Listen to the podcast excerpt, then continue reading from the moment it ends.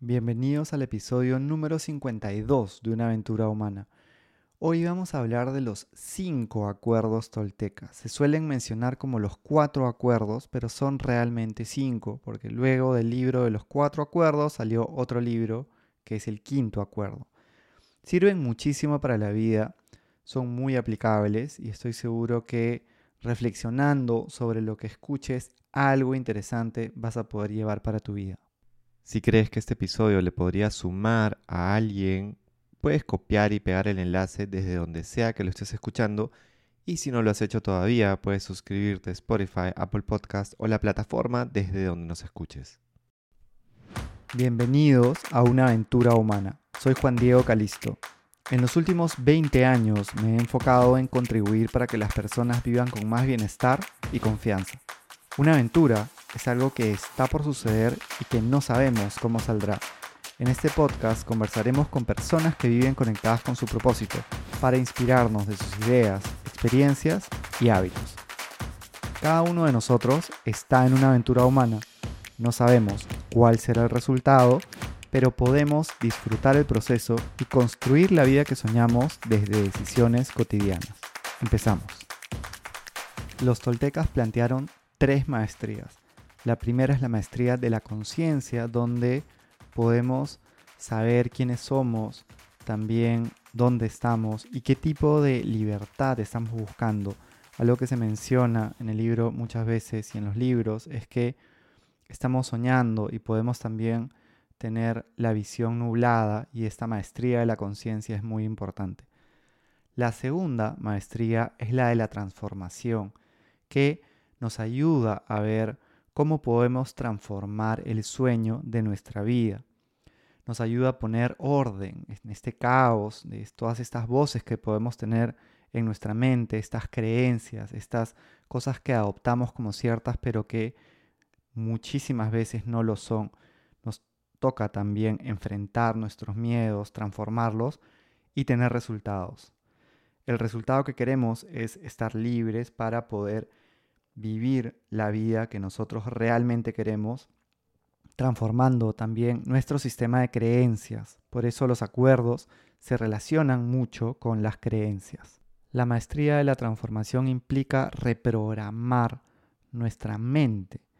¿A qué se refiere con esto? A que tenemos acuerdos y creencias que hemos dado como sentados. Quizá cuando eras pequeño o pequeña te dijeron de que eras malo para crear, para el arte, para cantar, para el deporte, para lo que sea, para expresarte. Y tú lo asumiste como un acuerdo. Y a eso se refiere justamente con las creencias y con los acuerdos. Cuando reprogramas tu mente es cuando transformas tu sistema de creencias para tener más libertad. Y los cinco acuerdos se centran en la maestría de la transformación, pero hay una tercera maestría que se compone de integrar la primera también y la segunda. Esta es la maestría del amor. En inglés se menciona de love o intent. Para mí la mejor traducción es amor. Desde el punto de vista tolteca, el amor es parte de la vida y ayuda a que la transformación sea posible. Es la vida misma, es el amor incondicional.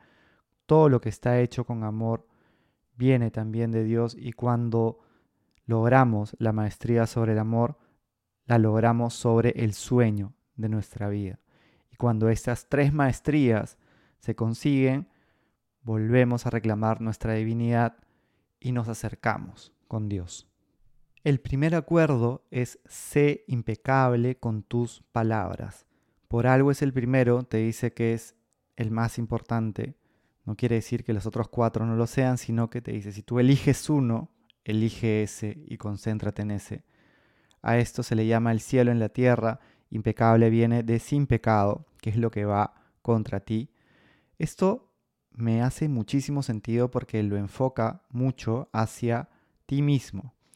Impecable con las palabras que usas hacia ti. Por ejemplo, cuando te juzgas con algo, no es tan perjudicial estarnos juzgando por lo que hacemos y calificándonos el amor hacia uno mismo parte y se origina desde las palabras que usamos con el otro. Da el ejemplo de la hija que una mamá le dice que canta horrible y ella tuvo ese acuerdo con ella misma desde pequeña.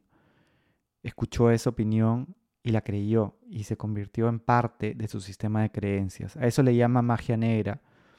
Me hace muchísimo sentido porque piensa ahora, ¿qué cosas te dijeron de pequeño tu familia, el colegio o incluso la universidad que no era real y que se convirtió en tu sistema de creencias, que no eras creativo, que no eras bueno para qué, para los números, para las letras, cuando la ciencia te dice que uno puede desarrollarse con práctica, con motivación, con constancia y con buena retroalimentación en prácticamente cualquier aspecto. Desarrollarte no quiere decir ser alguien superdotado, pero sí desarrollarte e ir incrementando tus habilidades. Solo la verdad nos hará libres, menciona, que es como una espada con dos filos. Y te habla de los chismes también, te dice que es magia negra, que es como un virus informático que cuando ya entra tu cerebro puede malograr todo. Y esto también me hace mucho sentido. Piensa en cuánto tiempo pasan las personas hablando de otras personas con el chisme, hablando de cómo le fue mal a esta otra, cómo se equivocó la otra y de alguna manera lo utilizan para sentirse mejor ellos mismos. Entonces el chisme me, a mí me encanta que lo visibilice tanto y que sea tan enfático en que es algo que hace muchísimo daño. Hablar mal de otras personas y caer en el chisme. Y te menciona que la única manera de romper ese hechizo, esa magia negra, pues esos acuerdos que tenemos que no son reales, es llegar a un nuevo acuerdo contigo mismo. Eso cambia tu vida, cambia la manera en que te tratas y te hablas y va a cambiar tu sistema de creencias y también cómo le hablas a los demás. Te dice que tú solo vas a recibir una idea negativa si es que tu mente es un terreno fértil para eso y que la cantidad de amor que sientes por ti es directamente proporcional a las palabras buenas que tienes contigo. Nutre esa semilla de amor hacia ti y vas a generar más semillas de amor que reemplazarán a las del miedo. Ahí ya se empieza a conectar esta maestría con la maestría del amor. Recordamos que eran tres maestrías. El segundo acuerdo es no te tomes nada personal. Es interesante esto porque todas las personas te van a hablar desde su sistema de creencias. Ellas ven el mundo con distintos ojos, crean otra película, tienen una película en su mente y si la otra persona se molesta, muchas veces es porque tiene miedo y eso no es tuyo. Por eso hay una gran cantidad de libertad que surge cuando no nos tomamos las cosas a nivel personal, sino observamos con curiosidad.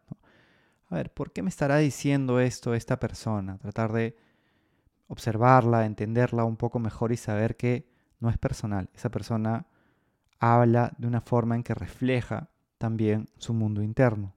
El tercer acuerdo es no haga suposiciones.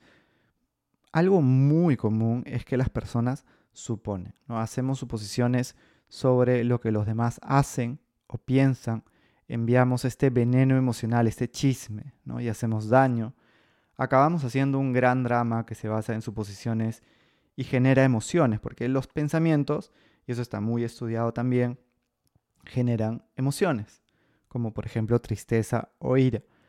Nos tomamos las cosas personales, continuamos haciendo suposiciones y chismes y queremos tener la razón.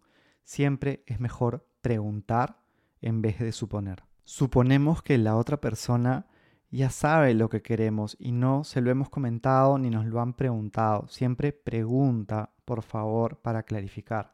Puede ahorrar muchísimos conflictos. Ahí está la magia también de tus palabras. El cuarto acuerdo es siempre haz lo máximo que puedas. Es la realización de los tres primeros. Ni más ni menos. Eso me encanta porque no es exígete y sacrifícate y afecta tu bienestar por los demás. No, es haz lo máximo que puedas.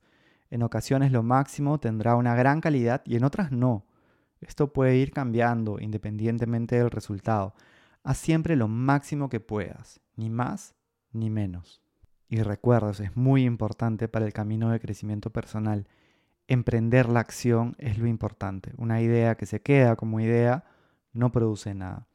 Y no tiene que ser perfecto, eso también es un mensaje del cuarto acuerdo. Haz lo máximo que puedas, ni más ni menos. No tiene que ser perfecto, pero tiene que ser una acción específica. Y el quinto acuerdo que sale en este libro posterior, que ya ha sido publicado igual hace más de una década, es sé escéptico, pero aprende a escuchar.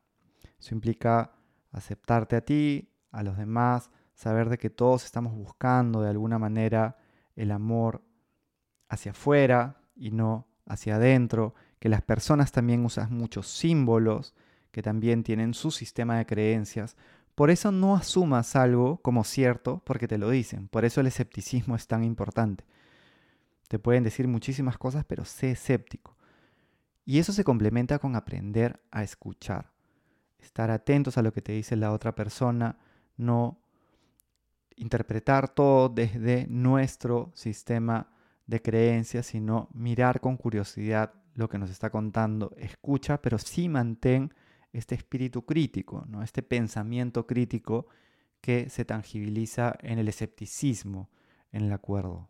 Piensa en una conversación pasada donde alguien o de repente tú juzgaste a otra persona o juzgaron a otra persona con muchos calificativos porque había emoción y había miedo o habían emociones como enfado, tristeza. Y eso realmente era cierto, realmente era así, era un blanco negro o era un gris. Y ese escepticismo te ayuda a llegar al gris. Cuando ya aplicas los cinco acuerdos, que son la maestría de la transformación, se combina con la primera maestría, que es la de la conciencia, con la tercera, que es el amor, y ahí es cuando todo se integra. Recuerda el cuarto acuerdo. Haz lo máximo que puedas, ni más ni menos. ¿Qué quiere decir? Que de repente un día quieres aplicar los cinco acuerdos, pero pudiste aplicar uno o dos. Está bien, estás tratando. Al día siguiente puede que de repente aplicaste otro y dejaste de aplicar los otros dos. Bueno, vuelves a intentar y es una constante, es un día a día. Y cuando nosotros ya somos conscientes y obramos de una manera coherente, reclamamos nuestra divinidad y nos acercamos a Dios. Es lo que menciona es que ya te vuelves uno con Dios y que nuestra naturaleza real es la felicidad, es la libertad y es el amor.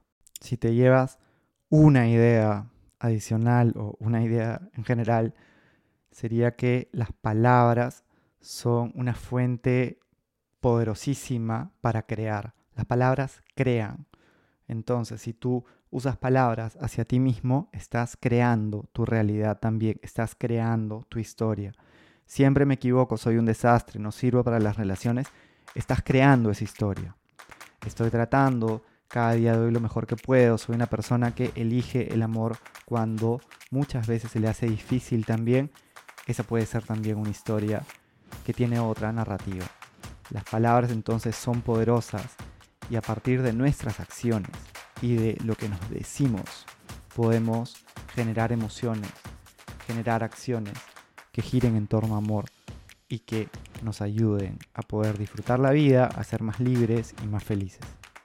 Si tienes una persona que quieras, que te importe, puedes compartirle este episodio. Cópialo y pégalo desde donde sea que lo estés escuchando. Y si no lo has hecho todavía, puedes suscribirte a la plataforma desde donde nos estés escuchando. Gracias por invertir ese tiempo para ti y hasta pronto.